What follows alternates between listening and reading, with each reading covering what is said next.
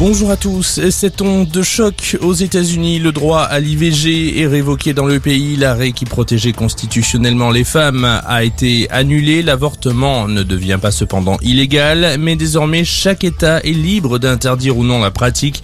Certains ont déjà franchi le pas, comme le Missouri, l'Indiana ou encore le Dakota du Sud. À terme, c'est plus de la moitié du pays qui pourrait être concerné. Les réactions n'ont pas tardé concernant cette décision. Le président des États-Unis, Joe Biden, évoque un jour triste pour le pays. Son prédécesseur Barack Obama accuse de son côté la Cour suprême de s'attaquer aux libertés fondamentales. Chez nous, Emmanuel Macron déplore la remise en cause de la liberté des femmes.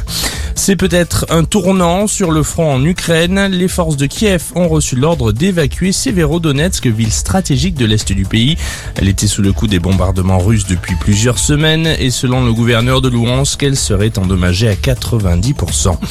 Dans le reste de l'actualité, garder un pass sanitaire aux frontières après le mois de juillet, c'est la possibilité que se donne le gouvernement français face à la septième vague de Covid qui déferle dans l'Hexagone.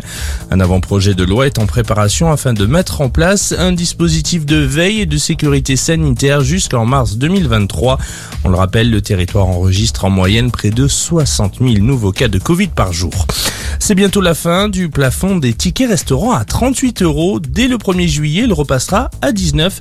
Il sera d'ailleurs plus possible de les utiliser le week-end et les jours fériés. Ces règles d'assouplissement avaient été décidées pendant la crise sanitaire par le gouvernement et prolongées plusieurs fois.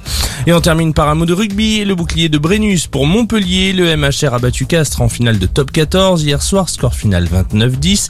C'est la première fois que les Héroltais gagnent le championnat de France. Un final en apothéose pour l'ancien capitaine des Bleus Guillaume Guirado qui arrête sa carrière.